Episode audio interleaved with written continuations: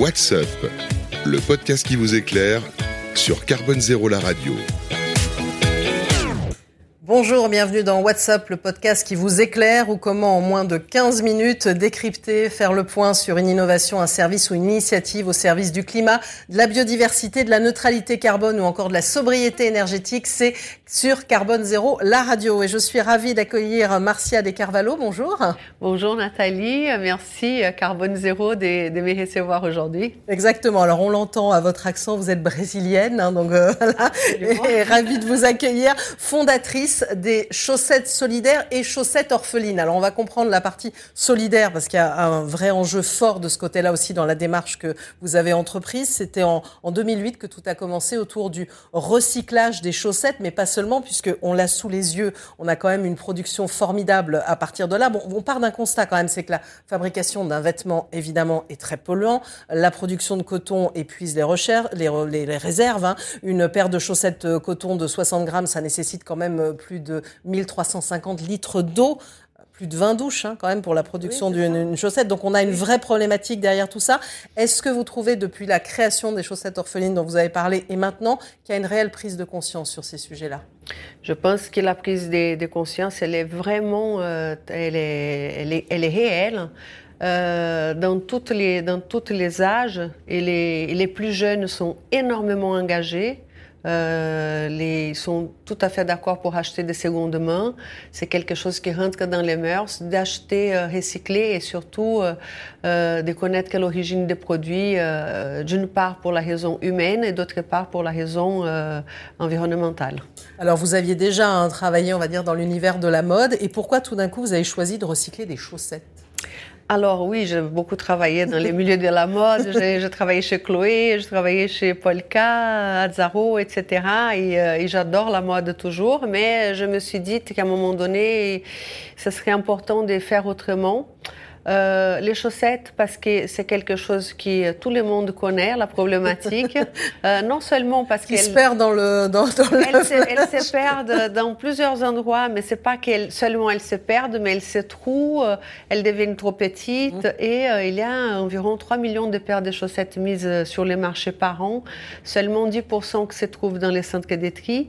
Donc, il y en a 90% qui vont à la poubelle. Quoi. Exactement, voilà. qui sont brûlés. Et comme oui. comme vous disiez justement, c'est un kilo de chaussettes, c'est environ un kilo de coton, c'est environ 16 000 litres d'eau, euh, 25 kilos d'émissions de CO2. Donc, il y a vraiment quelque chose à faire.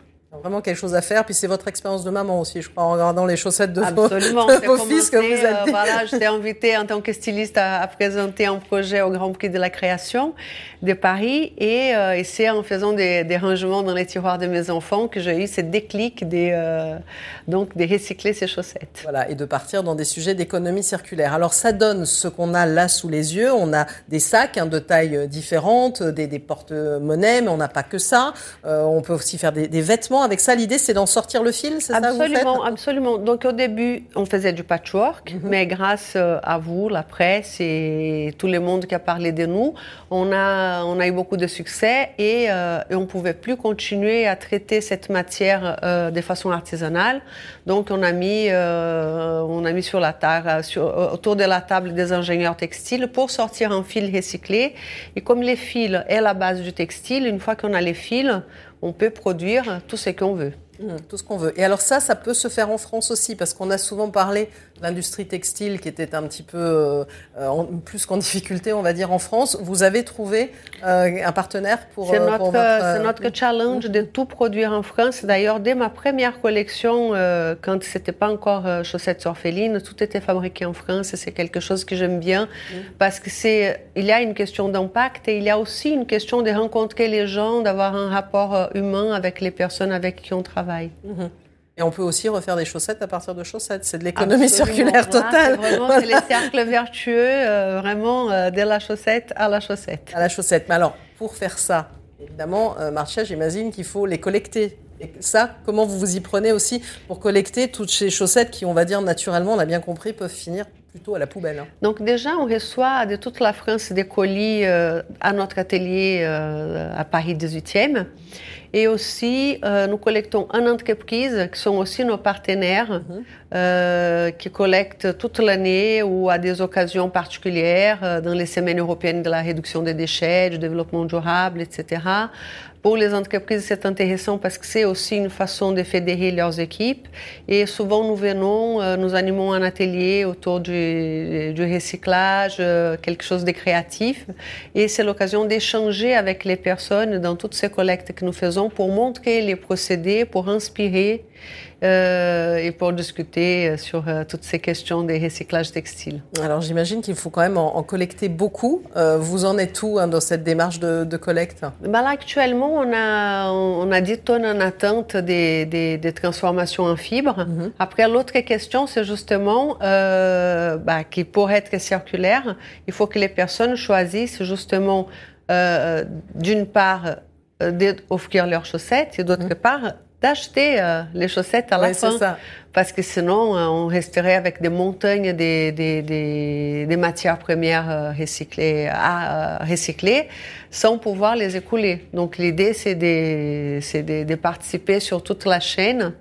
et voilà, de cette façon, ça, ça circule bien. D'accord. Et il n'y a pas besoin d'une qualité particulière de chaussettes? Parce que parfois, quand on parle de recyclage, on dit si le produit initial, on parle de plus en plus d'éco-conception, n'est pas très bien conçu, on ne peut pas recycler là, n'importe quel type de chaussettes, ça fonctionne? On recycle, on, récupère toutes sortes de chaussettes, sauf les, euh, les collants très fins. Ouais. Mais même les collants épais, en laine, ou les collants un peu plus épais, nous pouvons recycler.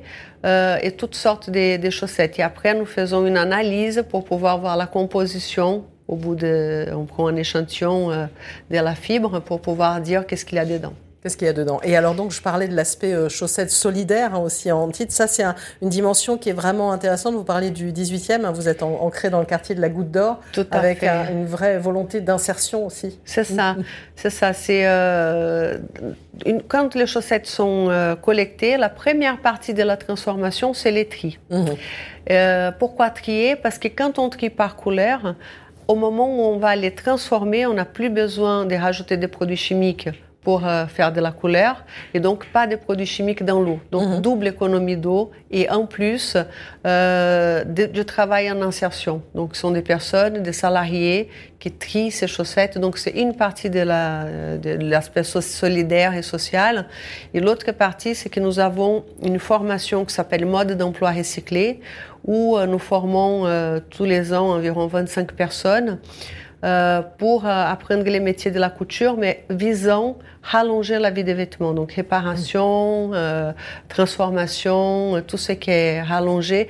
Ça va créer euh, de nouveaux emplois, une nouvelle économie plus ciblée vers les durables. Voilà, j'avais le chiffre d'une formation d'environ 2000 personnes par an, c'est à peu près ça que vous, vous Alors en fait, c'est non, 2000 c'est 2000 c'est plutôt c'est plutôt le nombre de personnes sensibilisées dans les écoles, etc.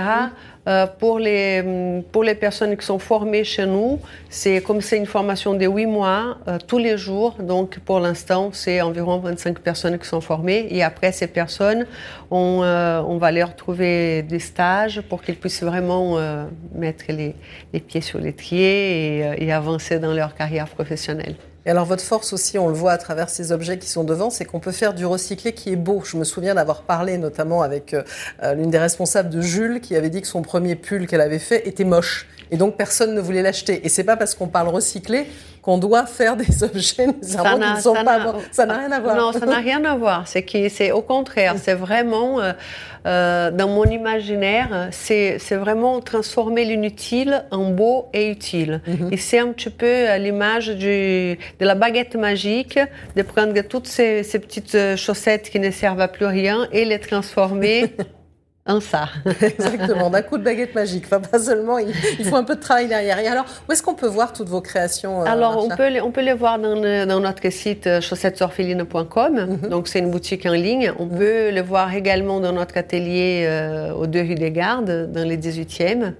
Et voilà, sont deux, c'est, les deux endroits les plus simples pour voir nos collections. D'accord. Et est-ce que ça veut dire aussi, c'est la question qui revient toujours, que si on achète quand même du recyclé en France, bah, ça coûte plus cher Ah, évidemment. Ouais. C'est une démarche aussi euh, volontaire. Ah oui, oui c'est clair que c'est clair qu'avec toutes les hum, toutes les étapes de transformation que nous avons et tout euh, euh payant des personnes au prix au prix normal, normal, des salaires des salaires normaux, eh bien c'est évident que notre prix elle est beaucoup plus cher que euh, ce qui est fabriqué en Chine. Par contre, je dis toujours, par rapport au prix, c'est que euh, la, vraie analyse, c'est combien coûte quelque chose de pas cher. Mmh. Quelque chose de pas cher a un coût très important pour l'environnement, a un coût très important pour, euh, pour, les, pour les personnes qui travaillent. Donc, quand on met ça dans la balance,